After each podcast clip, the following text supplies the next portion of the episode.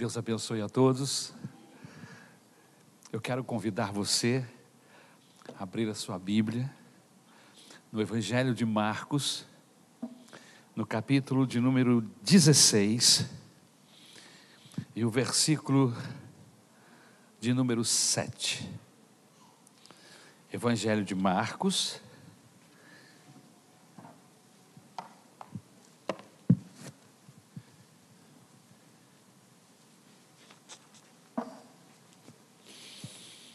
Evangelho de Marcos, capítulo de número 16. Último capítulo do livro de Marcos, versículo de número 7. Amém? O tema da mensagem: Deus não desiste de amar você.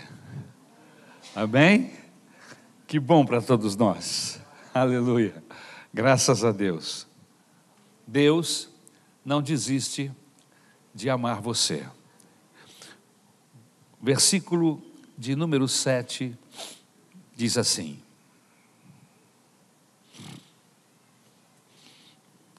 E agora vão e deem este recado a Pedro e aos outros discípulos ele vai adiante de vocês para a Galiléia.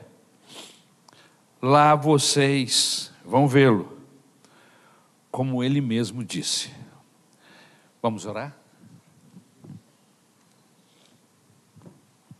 Obrigado, meu Salvador, pela tua graça, pelo teu amor, pela tua misericórdia.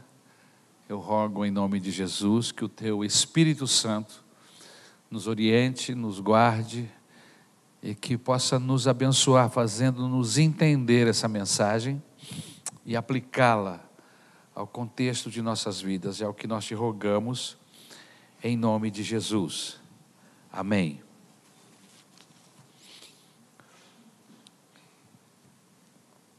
O pano de fundo desse texto que eu acabei de ler é o pano de fundo da ressurreição. Os textos que antecedem ao versículo 7 são textos ligados à ressurreição, que por sua vez está ligado à morte do Senhor Jesus. O contexto do texto que eu acabei de ler é um contexto de abandono.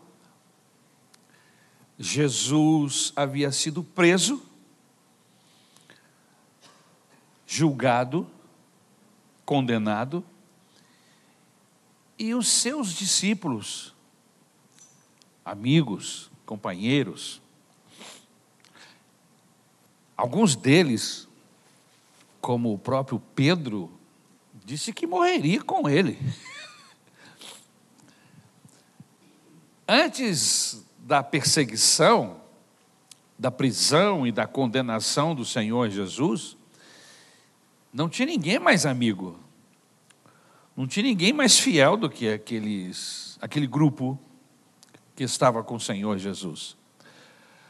Mas a partir do momento em que ele foi preso, levado a julgamento, sofreu horrores, uma noite horrorosa, uma madrugada de desgraça, de sofrimento, de dor, de condenação. E depois a sua morte daquela forma tão tão cruel. A morte de cruz era e continua sendo uma das mortes mais cruéis já inventada pelo homem. Mas onde estão os seus discípulos? Onde estão seus amigos, seus companheiros? Desapareceram. Sumiram. Se esconderam de medo.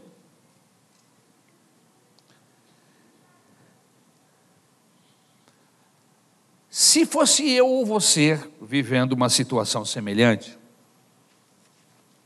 aonde você tivesse muitos amigos, e de repente por uma circunstância falsa, mentirosa. Porque o Senhor Jesus não era um criminoso.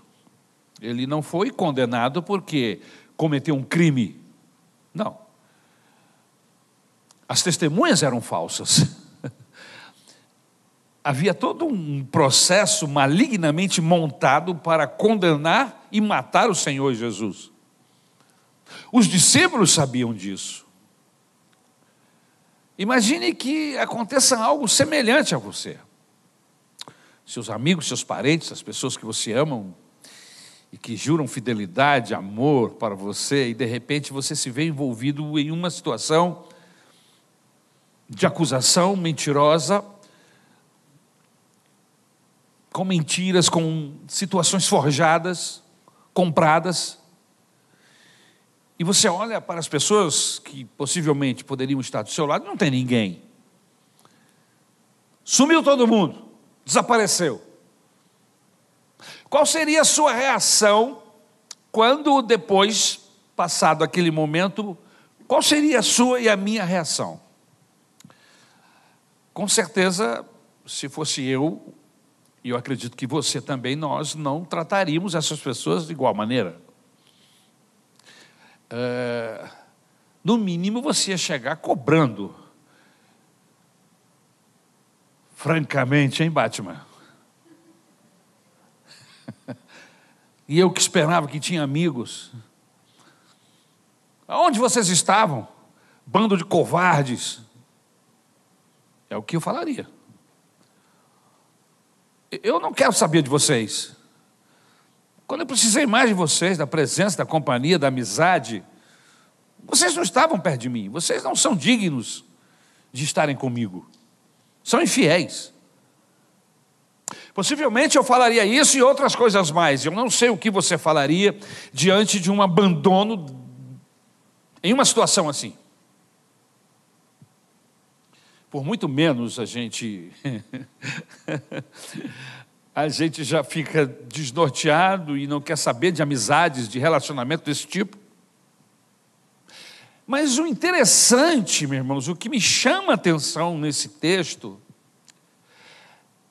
é que Jesus não age como eu e você. Depois de ser abandonado, depois de ser escorraçado,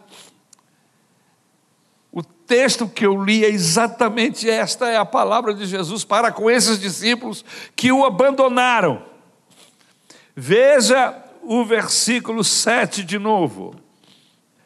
Mas vão e diga aos meus discípulos e a Pedro que eu vou adiante deles para a Galiléia. Lá eles me verão.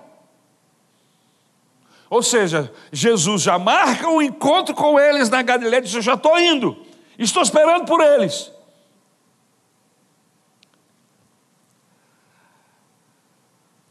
Deus não desiste de você. Deus não desiste de nós. Deus não desiste de Pedro. Deus não desiste, não abre mão de nenhum dos seus discípulos. Deus não abre mão da sua vida. Deus não desiste do direito que tem de ter você. Ele não abdica do seu amor por você. E ele vai buscar um meio, uma forma de ir ao seu encontro, no seu encalço. E, e, o texto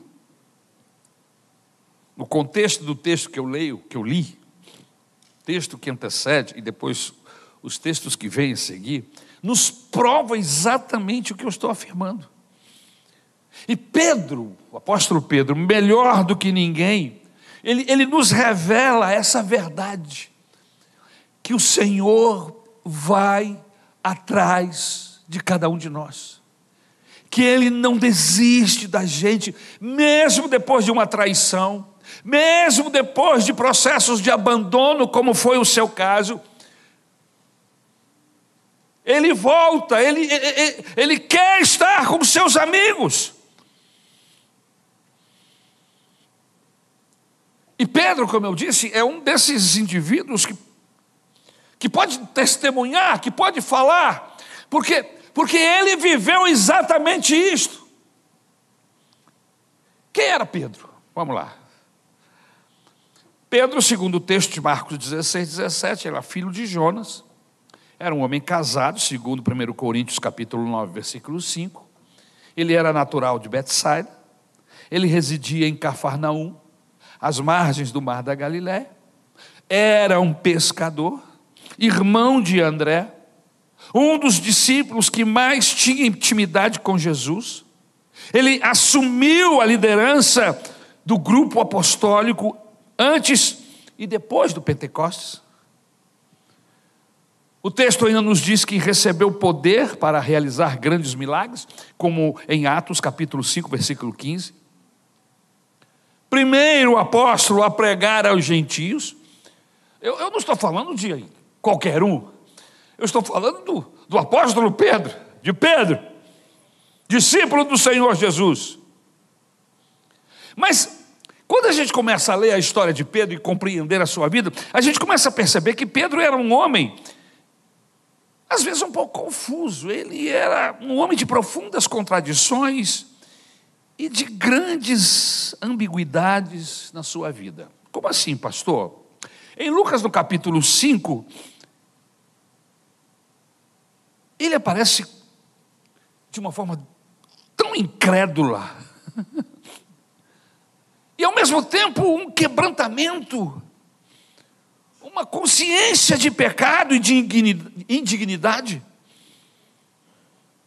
Quando Jesus o chama, o convida para ele deixar tudo, deixar o seu trabalho, os seus negócios e seguir a Jesus, ele se mostra, se mostra assim, incrédulo, quebrantado, consciente de pecado, indigno.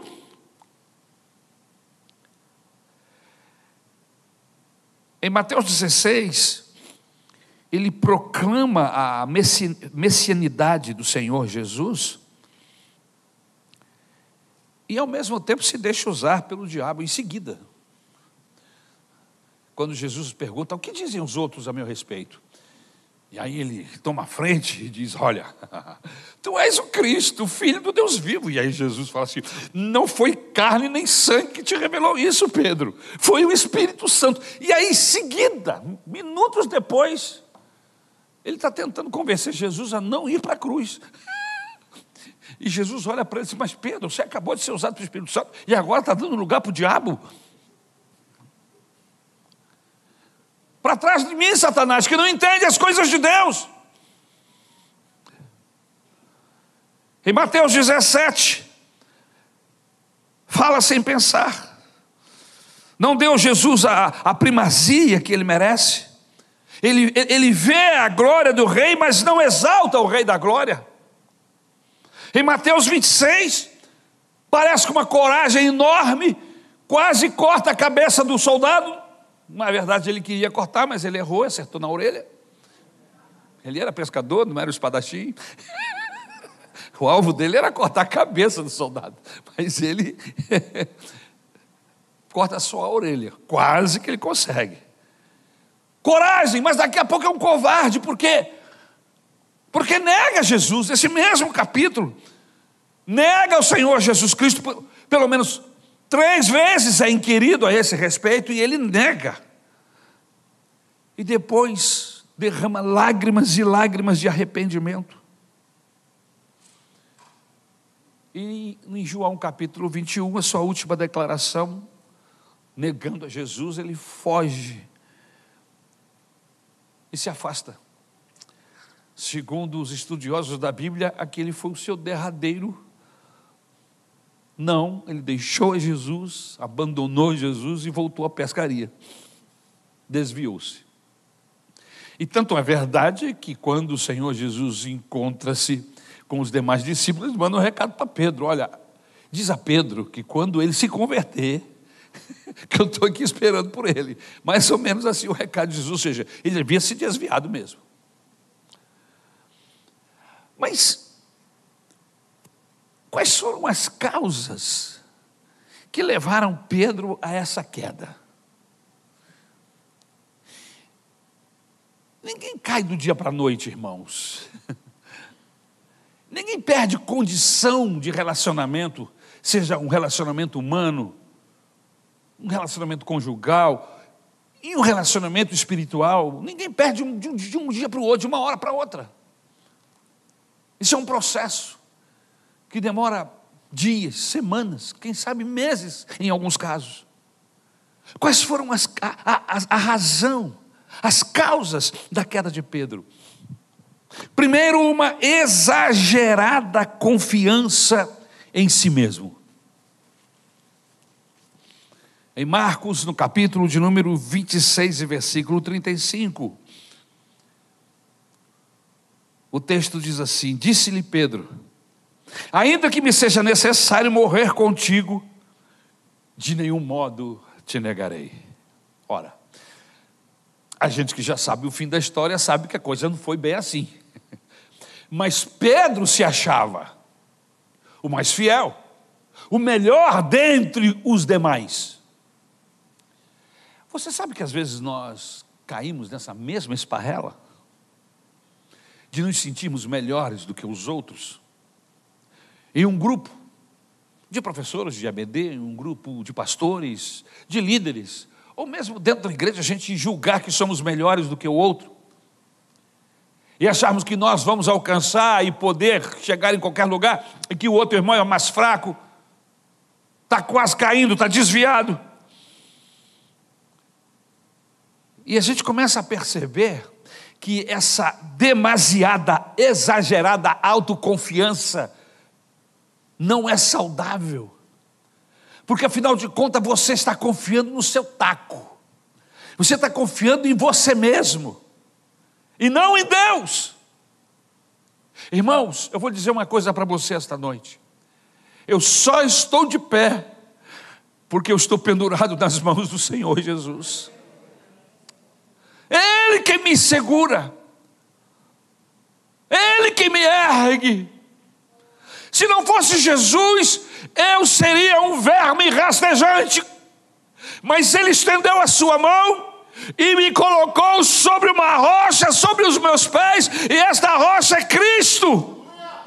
Eu estou de pé por causa da graça e da misericórdia do Senhor e eu não confio nos meus desejos, eu não confio no meu coração, eu não confio na minha força, eu confio na força do Senhor, eu olho para o coração do meu Salvador, eu, eu, eu estou de pé porque Ele está me sustentando. E a Bíblia diz ainda que aquele que pensa está de pé. Quer mais? Cuide para que não caia. Você que pensa que está de pé. Em Marcos capítulo 14, 31, o texto diz que ele insistia com mais veemência ainda, que me seja necessário morrer contigo, mesmo que eu tenha que morrer por causa da tua pessoa, Jesus, eu jamais o negarei.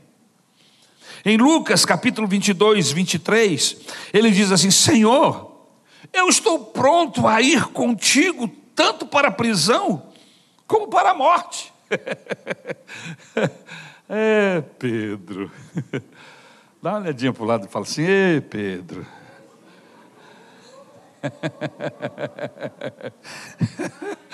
Aleluia. Pedro se achava o cara, o forte, ele achava que era uma rocha, mas era o pó. Ele negou seu nome, ele negou seu apostolado, ele negou suas convicções. Por quê? Porque confiou exageradamente em si mesmo, em vez de ser humilde.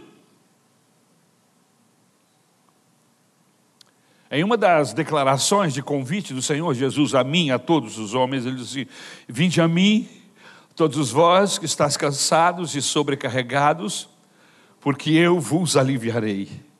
Mas ele diz assim: Tomai sobre vós o meu jugo, e aí vem a parte boa, e aprendei de mim, que sou manso e humilde de coração. Eu preciso aprender isso, eu preciso abrir a minha mente, eu preciso rogar a Deus que, que, que faça esse milagre, porque é um milagre, irmãos, ter essa compreensão e abraçar esse ensinamento do Senhor Jesus, ser humilde de coração e ser manso. Outra coisa que me chama a atenção nesse processo da queda de Pedro, que ele, ele considerou-se melhor do que os outros. Nem olha para o lado, viu, irmãos? Você conhece alguém que tem esse tipo de problema? Não olha, não, fica olhando para mim, deixa ele aí. Até o final do culto, Deus trata dele. Ele se considerava melhor do que os outros. Veja o que ele fala em Marcos capítulo 14, versículo 29. Disse-lhe Pedro: Ainda que todos se escandalizem de ti, Jesus, eu jamais o farei. Por quê? Porque eu sou Pedro. é. Mateus 26, 33, veja só. Ainda que venhas a ser tropeço para todos, nunca o serás para mim. Cabra bom mesmo esse sujeito aí. Em outras palavras, o que o Senhor, o que Pedro estava dizendo para Jesus: Olha, Jesus, os teus discípulos não são confiáveis, mas eu, eu sou um homem batuta. Pode confiar em mim. Eu estou contigo, estamos juntos. É. A corda não rói do meu lado. Pode contar comigo. Eu não vou te decepcionar. Jesus, eu aguento a parada. Olha, as pessoas que andam comigo sabem que eu não sou homem de fraquejar. Aleluia. Conta comigo, Jesus, para o que deve é. Quando os outros se acovardarem, eu estarei ao seu lado. Sabe, irmãos, o que a Bíblia fala sobre esse assunto? que a soberba precede a queda.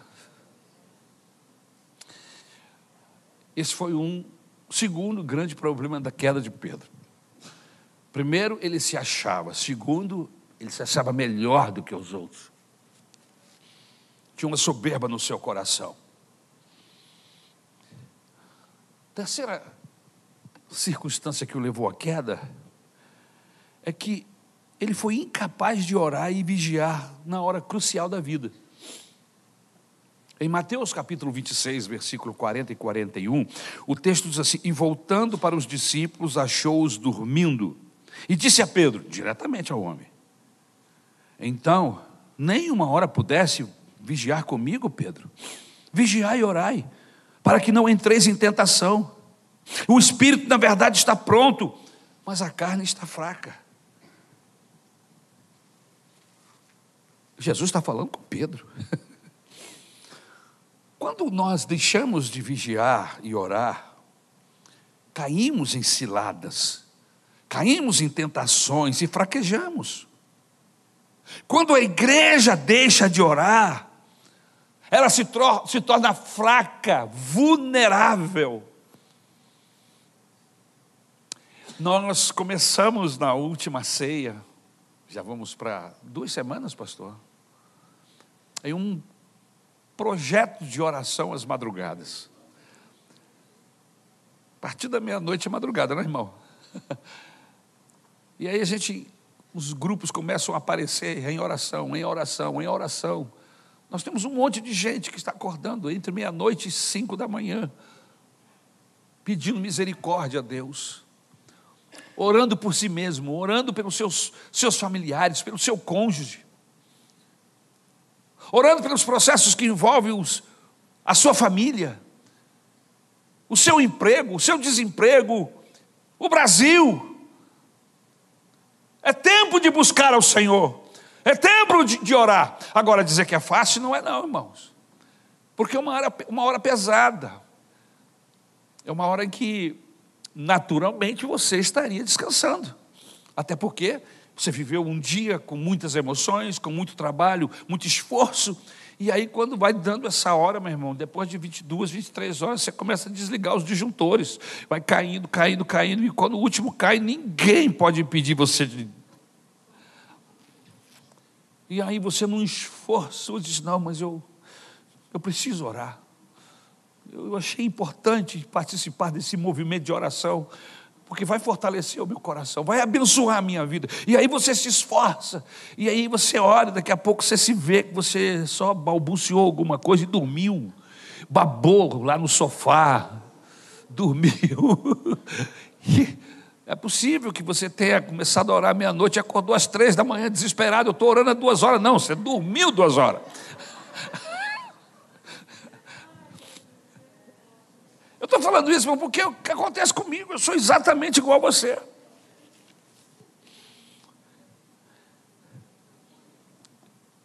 Quando deixamos de vigiar e orar, caímos com facilidade em ciladas, em tentações fraquejamos. Quando a igreja deixa de orar, ela se torna fraca, vulnerável. Alguém já disse que quando o homem trabalha, o homem trabalha, mas quando o homem ora, Deus trabalha. Aquela era a maior batalha do universo. O destino da humanidade estava sendo decidido ali. E Pedro fazia o quê? Dormia. Inclusive o próprio Jesus já tinha falado a Pedro: Olha, Pedro, o diabo andou falando umas besteiras aí, eu ouvi, ele está querendo te pegar, ele está querendo te caçar, ele está de olho em você, Pedro, abre teu olho, vigia, Pedro. Ora, vigia, eu estou cuidando de você, mas fique atento. Mas parece que Pedro não guardou essa mensagem de Jesus no seu coração. O interessante é que foi uma das únicas vezes que Jesus pediu solidariedade aos seus discípulos. Você não vê outro texto, Jesus pediu solidariedade, companhia. e eles fracassaram. Pedro está caindo, Pedro está descendo. Quarta circunstância que leva Pedro à queda ele acaba perdendo o controle emocional. Em João capítulo 18, de número e versículo 10, o texto diz assim: Então Pedro puxou da espada que trazia e feriu o servo do sumo sacerdote, cortando-lhe a orelha direita, e o nome do servo era Malco. Pedro perdeu o controle emocional, perdeu o equilíbrio e não discerniu a, a, natureza da batalha que estava travando. Em outras palavras, Pedro não teve domínio próprio, o que é característica principal de um homem, de uma mulher que anda com Jesus. Às vezes eu me assusto com os meus rompantes, e eles não são programados. eles simplesmente surgem em momentos de, de, de, apertos emocional, eh, de circunstâncias, de repente eu me vejo falando, gesticulando, defendendo razões, mas de uma forma exacerbada, desequilibrada. E alguém olha para mim e diz assim: Mas espera aí, é, é uma pessoa que diz que anda com Deus, que, que ama Jesus, que é discípulo do Salvador, não pode ter tais palavras, não pode ter tais ações. Você precisa ter autocontrole. Quem anda com Jesus, quem tem o Espírito Santo, um dos, o, o, o fruto do Espírito Santo é esse: autocontrole. Ele não fala o que quer, ele tem freio. Freio espiritual. Pedro perdeu o controle emocional, o equilíbrio. E ele não discerniu a natureza da batalha que estava sendo travada ali. Não era para puxar a espada. Aquela batalha era de outro, outro nível. Ele não discerniu a natureza da batalha, não teve domínio próprio. E Jesus mostra para Pedro que o seu caminho era a cruz. Pedro, não tente impedir. Eu nasci para morrer crucificado. Você não entendeu? Mas foi esse, esse é o projeto de Deus. É a única forma de salvar o homem, de tirar o homem das garras de Satanás. Mas Pedro não entende isso. Nada de humanismo. muitas vezes nós damos lugar à ira. Muitas vezes agredimos as pessoas com palavras, com gestos, atitudes. E aí fracassamos, como testemunhas de Cristo. Então veja que Pedro está descendo. As horas, os dias estão passando, ele não está percebendo, mas ele está descendo. A outra coisa interessante que acontece é que Pedro, quando Jesus é preso e os discípulos abrem, somem, ele fica, mas ele fica de longe. É um dos únicos, ou o único que fica por perto, mas ele passa a seguir Jesus de longe. E eu vou dizer uma coisa para você: para andar com Deus, só presta-se andar perto de Jesus. Andar olhando Deus de vista, olhando Jesus de vez em quando, Jesus lá na frente, você aqui, aqui, atrás, não vai dar certo. Evangelho só dá certo na sua vida se você estiver colado com Jesus e Jesus estiver colado com você. Não existe esse negócio de Jesus lá, eu aqui, não. Eu com Jesus e Jesus comigo. Nós dois alcançamos. Isso é evangelho. Qualquer coisa que afastar você desta base, desse pressuposto, Jesus perto de você, não é evangelho. Mas Pedro começou a seguir Jesus de longe. Mateus 26, 58 diz que Pedro o seguia de longe. Pedro vai fraquejando, vai perdendo os seus absolutos, Pedro vai se tornando vulnerável, Pedro vai se acovardando. O mesmo Pedro autoconfiante já não cumpre suas palavras. Ele foge na hora que Jesus é preso. Ele não, ele não é, desiste de Jesus, mas o segue de longe. Ele se acovarda e se enche de medo. Muitas pessoas ainda hoje seguem a Jesus de longe. Não querem perdê-lo de vista. Não querem perder Jesus de vista. Vêm à igreja, até leem a Bíblia de vez em quando, mas não assumem um compromisso com Jesus. Não querem os riscos do discipulado. Outros é, é, é não chegam a perder suas convicções mas abandonam a igreja. Ficam perto demais do Egito. E quando não ficam perto demais do Egito, ficam na janela. Sabe aquele aquele indivíduo que que está na janela, doido para pular a janela para sair, mas ele ele olha para dentro de casa, olha para o pai, olha para a mãe, mas ele não sabe, mas ele está na janela. Ele quer saber o que está acontecendo lá na rua. Ou então fica dentro do quintal na grade assim. Imagina. Aquela pessoa na grade. Na verdade, ele está lá fora. Tem apenas uma grade ali que, que o está impedindo. É o mesmo retrato do filho pródigo, de um dos filhos, que na verdade os dois são pródigos. Os dois irmãos, a história dos dois irmãos da Bíblia. E esse um que fica na janela, esse um que fica na grade, querendo viver e percebendo tudo que está acontecendo ao seu redor, mas se sente impedido. Tem uma hora que ele, que ele rompe com tudo e mergulha de cabeça naquilo que, que a sociedade lhe atraía. E quando ele se dá conta, ele perdeu toda a riqueza do pai, perdeu todo o relacionamento com o pai, e agora nada mais é do que um cuidador de porcos.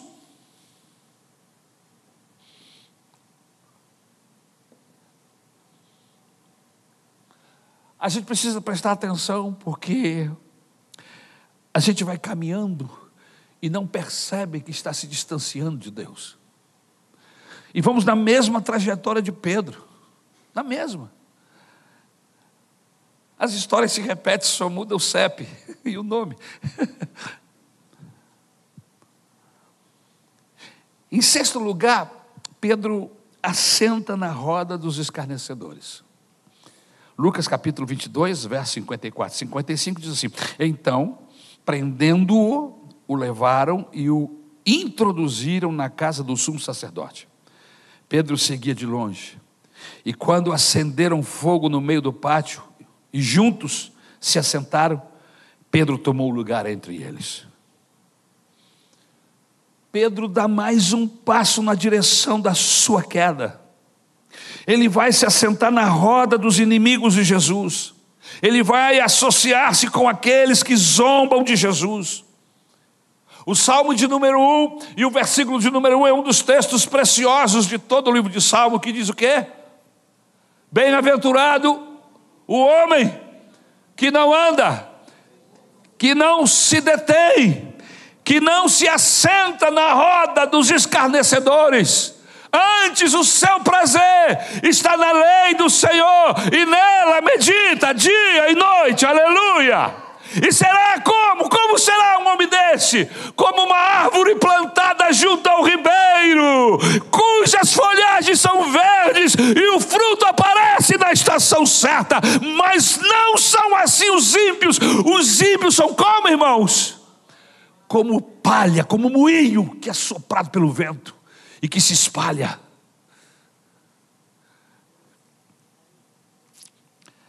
Muitos estão caindo ainda hoje porque se unem com companhias erradas. Muitos estão deixando a igreja, indo para o mundo, porque se associaram com pessoas que não querem saber nada de Jesus. Em sétimo lugar, Pedro está caindo. Ele não está percebendo, mas ele está caindo. Ele nega Jesus três vezes. Negação esta, processo este, que o próprio Jesus já havia alertado. Porque naquela sua atitude de soberba, Jesus diz a ele: Pedro, Pedro, antes que o galo cante uma vez, tu vai me negar três vezes, Pedro. Você está sem noção, Pedro, você se perdeu. E ele não ouve as palavras de Jesus, ele está tão, tão envolvido consigo mesmo, com a sua grande capacidade de resistência, de, de, de, amizade, de fidelidade. Não, eu sou o cara que ele não se dá conta que o próprio Jesus está dizendo: Pedro, não é desse jeito, você não, você não se deu conta. Hoje, hoje, ainda hoje, antes que o galo cante, você vai me negar. Ou seja, se Deus fala uma coisa dessa para você, o que é que você faz? Você fala, misericórdia, essa é a palavra, misericórdia, Senhor, não deixa não, e fica vigiando, e fica ali, mas Pedro, Pedro não se dá conta, exatamente como nós, nós não nos damos conta, nos deixamos envolver pelas luzes da ribalta, nos deixamos envolver pelos processos da sociedade mundana distante de Deus, estamos sendo envolvidos e distanciados do Senhor, e não nos damos conta, Em Mateus 26, versículos 70, 72, 74, é a história da negação. Pedro negou, negou outra vez, com juramento, negou a terceira vez, e praguejando e jurando: não, não, não, não, não você está tá enganado, eu não conheço, me deixe em paz. Ninguém nega Jesus de uma hora para outra, irmão. Tem um histórico. Um abismo chama outro abismo.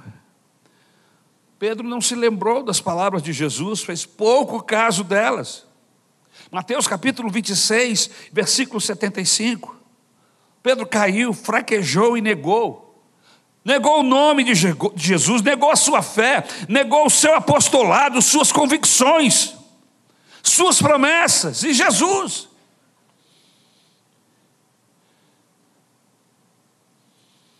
Eu me lembro de uma cena horrorosa e triste que eu pude quase que presenciar. Um pastor líder se deixou envolver por um amor obcecado e louco, desequilibrado, por uma pessoa da igreja. E ele deu vazão a esta paixão a um tal nível que ele saiu de casa, abandonou a esposa, os filhos, largou a casa e foi viver esse amor extraconjugal. Mas ele é um pastor. E para se desligar-se do pastorado, ele ele nos procurou. E lá Sabíamos de todo o processo, mas a gente prega o perdão, a gente prega a compaixão, a misericórdia, andar a segunda milha, Então fizemos a proposta: não, olha, deixa esse pecado, deixa essa situação, vem para perto de Deus, vamos caminhar juntos. Dê uma oportunidade para você mesmo. Não, pastor, eu eu estou muito envolvido, eu estou apaixonado, eu já tomei a decisão, eu vou largar tudo. Mas você vai largar tudo? Sim, minha esposa deixei, meus filhos também. Mas e o seu pastorado? Você tem uma chamada de Deus. Não, pastor, eu estou abandonando tudo, eu não quero saber mais disso. Meu filho, Deus chamou você. E ele jogou o negócio também. Disse, pastor, eu estou largando tudo.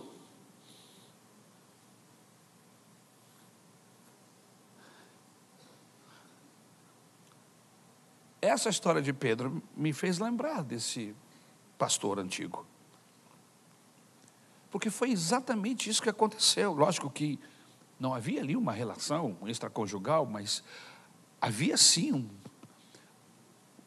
um afastamento de Deus a tal nível, um afastamento de Jesus a tal nível, que ele nega Jesus três vezes, ele nega a sua fé, ele abre mão do seu, do seu apostolado, ele abre mão das suas convicções, das promessas que Jesus havia feito para ele. Tudo ele esquece, por quê? Porque ele está distante de Deus. Deixe-me lhe dizer uma coisa em nome de Jesus. Não permita que nada, nem ninguém, afaste você de Deus. Não permita que nada, nem ninguém afaste você de Jesus.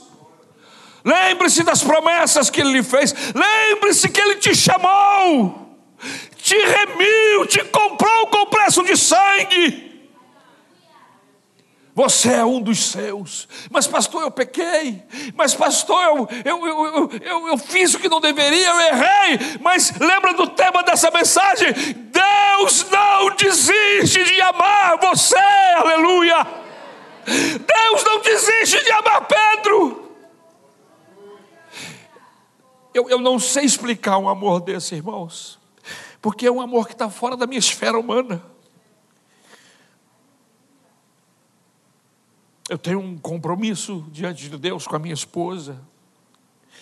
E ela tem um compromisso comigo. E o investimento que a gente faz um na vida do outro não permite determinados processos.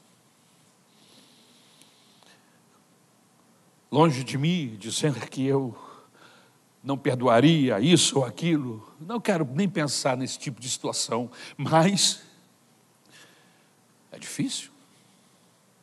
Não é fácil.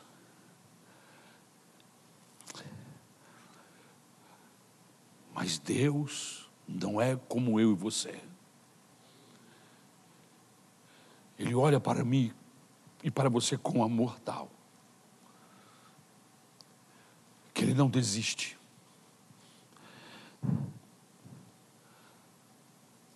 Ele não abre mão. E aí nós vemos Deus trabalhando agora para trazer Pedro de volta. Pedro está desviado. Mas Deus, Deus não desiste de Pedro. Não desiste dos seus apóstolos. Lembra do texto que eu li, o texto básico do, do, do, da mensagem? Diga aos meus discípulos e a Pedro que eu estou indo para Galiléia, eu estou esperando eles lá, eu vou na frente.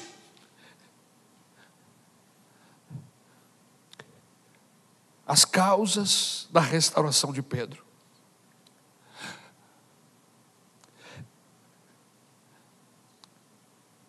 O olhar compassivo de Jesus. Eu, antes de chegar aqui, hoje eu estava preocupado. Será que é essa mensagem que eu vou trazer para a igreja? E aí sentei ali, fiquei ouvindo louvor. E aí a nossa irmã trouxe um o louvor aqui, o penúltimo, que fala do olhar. O olhar de Jesus. O meigo olhar de Jesus. Olhar compassivo. O texto bíblico diz em Lucas 22, 60 e 62, diz assim: Mas Pedro insistia, homem, não compreendo o que dizes. E logo estando ele ainda a falar, cantou o galo. Então, voltando-se o Senhor, fixou os olhos em Pedro, e Pedro se lembrou das palavras do Senhor. Como lhe dissera, hoje três vezes me negarás antes de cantar o galo. Então Pedro, saindo dali, chorou amargamente. Traí o meu amigo, traí o meu Senhor, traí o meu Salvador, eu não sou mais digno de ficar aqui. Eu vou embora, vou voltar para a pescaria, estou abrindo mão de tudo, eu sou um traidor, eu sou uma porcaria de homem. Pedro entende finalmente que a bênção da salvação está ligada a Jesus e a ficar perto dele. Mas ele se autocondena. Mas o olhar de Jesus, o olhar de Jesus, não é um olhar de, de acusação, é um olhar de ternura, é um olhar de amor, é um olhar que penetra na alma do homem, aleluia, para trazê-lo de volta, como ele fez com Pedro, aquele olhar impressionante, Pedro levou consigo.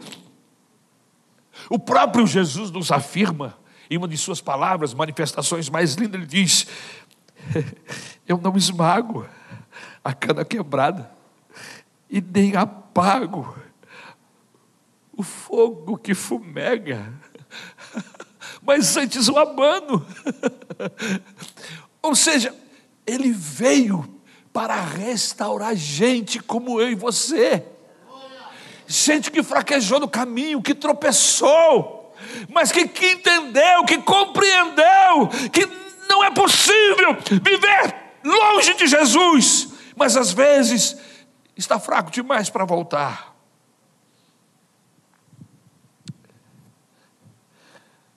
Há uma canção que, enquanto eu preparava essa mensagem, me veio à mente. Uma canção antiga, que diz assim: Vivi tão longe do Senhor, assim eu quis andar, até que eu encontrei a luz no seu divino olhar seu maravilhoso olhar, seu maravilhoso olhar transformou meu ser, todo meu viver. Seu maravilhoso olhar. Você já sentiu esse olhar? Você já, já se sentiu, aleluia, alvo desse olhar de graça, de compaixão, de misericórdia, de amor, aleluia? Um olhar que restaura, Aleluia! O olhar de Jesus é restaurador, é curador, aleluia! Não importa quão distante ou quão miserável o homem me sinta, quando ele me olha, aleluia, o seu olhar vem me curando de dentro para fora e me diz: há uma chance, há uma oportunidade, há uma porta aberta para você, e vem, vem. E depois de um olhar desse, irmãos, o olhar restaurador de Jesus, Pedro começa a retomar o seu caminho de volta, as lágrimas de arrependimento. Aleluia. Marcos, capítulo 14, 72, diz que Pedro se lembrou da palavra de Jesus que lhe dissera, e caindo em si, desatou a chorar.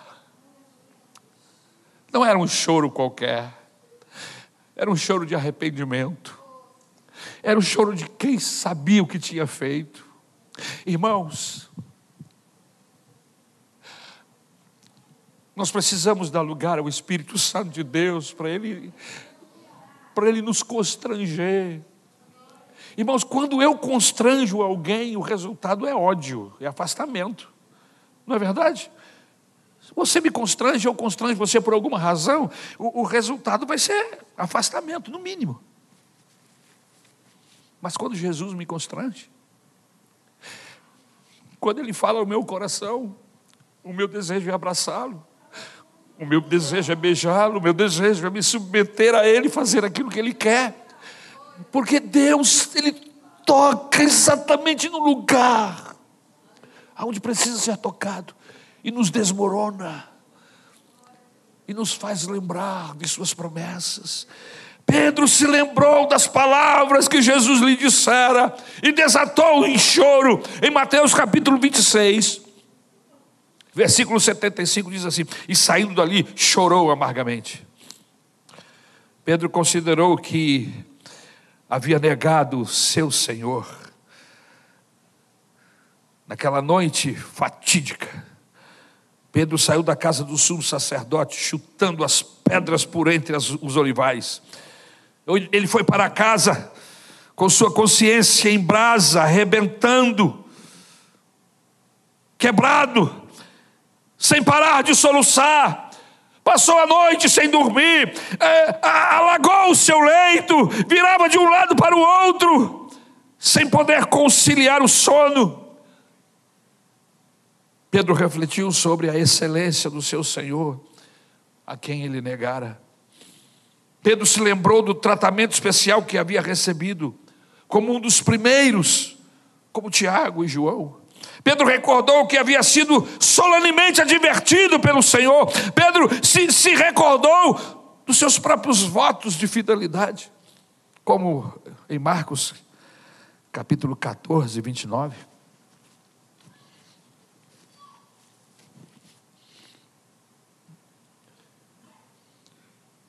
Vamos nos colocar no lugar de Pedro, andando com Jesus. Um progresso espiritual dia após dia.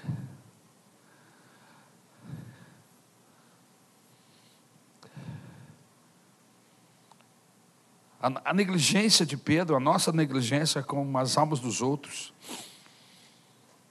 a nossa pouca comunhão com o Senhor, a pequena glória que estamos trazendo ao grande nome do Senhor, tudo isso deveria nos levar às lágrimas, às lágrimas de arrependimento. A Bíblia diz que ele chora amargamente, ele coloca para fora água podre. Pedro, diferente de Judas, não engoliu o veneno, coloca para fora. Mas nós estávamos falando que Pedro estava descendo. Agora nós estamos dizendo que Pedro está subindo. Primeiro ele vem o choro de arrependimento. Aleluia. Louvado seja o nome do Senhor. Lágrimas de arrependimento. É? Olhar restaurador do Senhor Jesus. Olhar compassivo, que o leva a chorar as lágrimas de arrependimento. E em terceiro lugar, Pedro procura Jesus. Não adianta me arrepender, não adianta chorar e não tomar a decisão de voltar para Deus.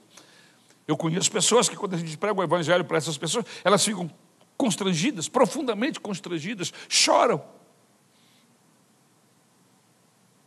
Me lembro de quando mais jovem, todas as sextas-feiras nós saíamos com um grupo de jovens da igreja e íamos para um, um shopping em Brasília, denominado Venâncio 2000, nem sei se ainda continua com esse mesmo nome, mas era um shopping onde às sextas-feiras se reuniam todo tipo de, de gente pecadora. E nós entrávamos ali com um violão, cobertos pelo sangue de Jesus, para pregar o Evangelho.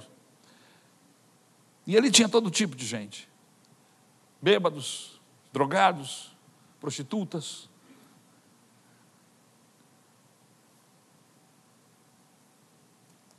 todo tipo de gente afastado de Deus. Nós não precisávamos procurá-los, nós sentávamos e começávamos a tocar.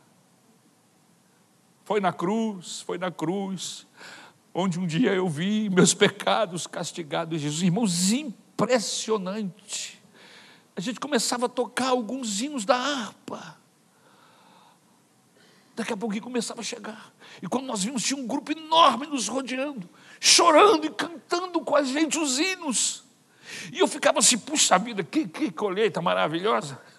Olha quanta gente está se convertendo a Jesus. Irmãos, eles cantavam e diziam: Minha mãe era da igreja, minha avózinha, e chorava: ah, Eu estou longe, pastor, eu estou longe. Na época eu não era pastor, era um menino. Eu estou longe, eu estou longe de Deus. Eu falei, então volta, volta. Não, eu vou voltar. Na semana que vem a gente passava lá, eles continuavam lá. Então, o choro é importante? É. O arrependimento.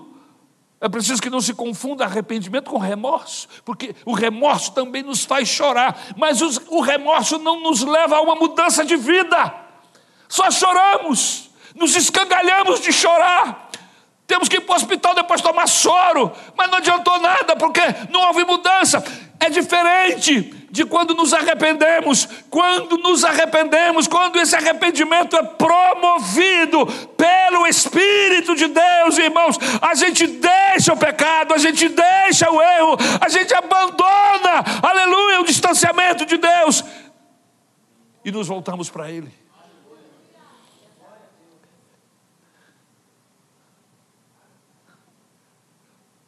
Pedro procura Jesus. E você? Está procurando Jesus? E você? Marcos 16, 7, o texto que nós lemos a princípio. Ide, dizei aos meus discípulos e a Pedro, que eu estou esperando por eles. Mas, mas nós somos covardes, nós te enganamos, nós não fizemos o que falamos. Eu, particularmente Pedro, eu prometi tanta coisa e covardemente fugi te neguei. Pedro, estou te esperando. Avisa Pedro para ele ir para Galiléia, porque eu já estou lá, eu estou indo. Que, que Deus é esse? Que pessoa maravilhosa é essa? Que sabe das minhas limitações, da minha pequenez, da minha fragilidade, da minha estupidez. E mesmo assim me ama, e mesmo assim faz o possível vai atrás de mim, não, não desiste de mim. Irmãos, eu, eu fico pensando: quem sou eu? Eu sou mais um na multidão, mais um, o um número entre os sete bilhões, mas Deus não olha para mim como número. Eu sou o Ari, você é o João, ela é a Maria, você, aleluia, é alvo desta graça, desse amor de Deus esta noite.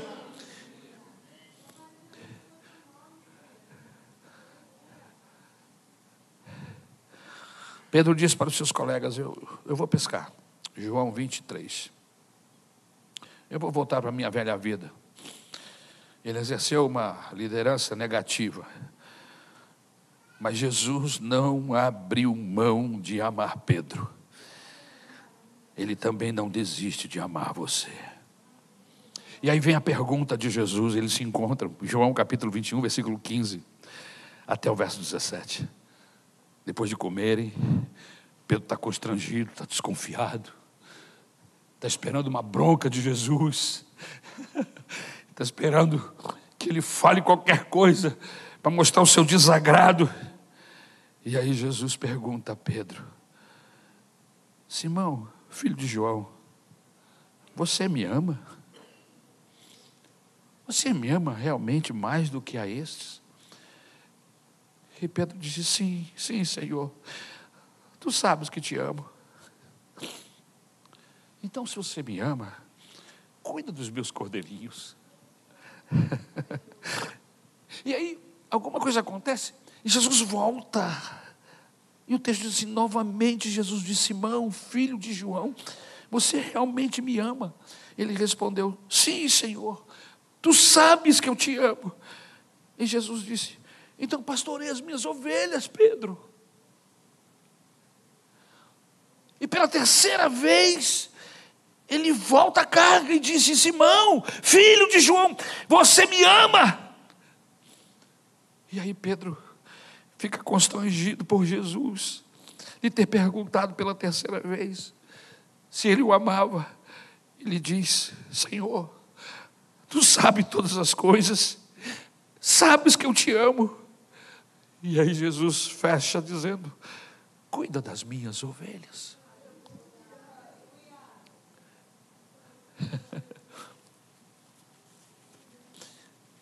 Pedro nega Jesus três vezes. Por três vezes o Senhor questiona o seu amor. E, e esse processo, irmãos, é um processo de cura. Jesus está curando Pedro de traumas, de, de, de, de possíveis circunstâncias espirituais do futuro. Aleluia! Jesus está tratando de Pedro com essas perguntas e dizendo a ele: Pedro, apesar de você, eu te amo. E se você me ama, então, então obedece o que eu estou te dizendo.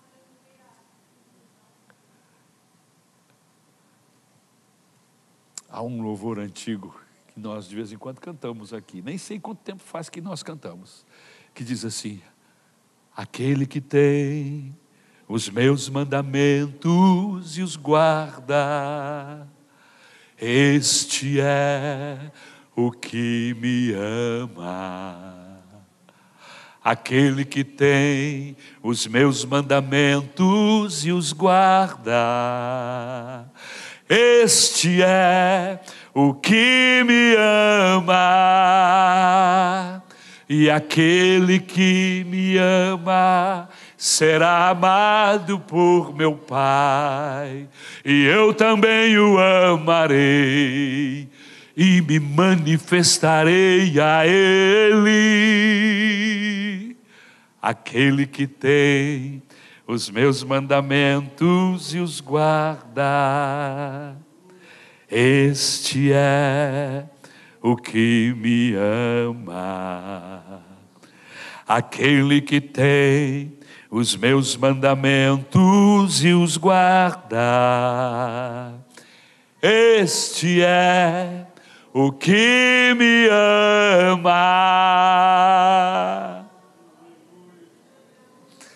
Jesus cura a memória espiritual de Pedro.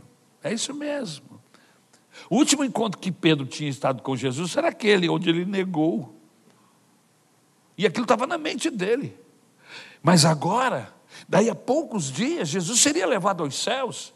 E Jesus não queria deixar na mente de Pedro aquela imagem de negação, de afastamento.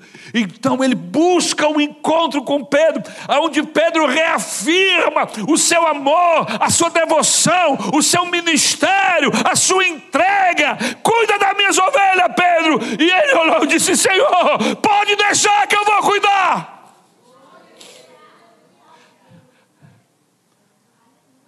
Aleluia. Jesus quer curar o nosso interior, quer curar nossa alma. E é isso que ele faz com Pedro.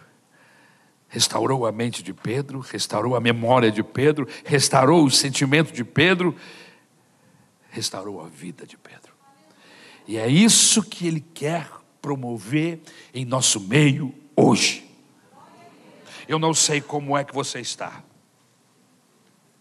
Quem sabe essa mensagem o levou a identificar-se com Pedro. Mas aqui no texto, Pedro é restaurado. Aleluia. Pedro agora volta a ser o grande líder. Agora ele ora, agora ele aguarda o Pentecoste, agora ele é cheio do Espírito Santo, agora ele se torna o grande pregador da igreja apostólica. E sabe o que significa isso? Que da mesma forma que Deus restaurou Pedro, Ele pode restaurar você esta noite. Porque Deus, porque Jesus jamais desiste de você.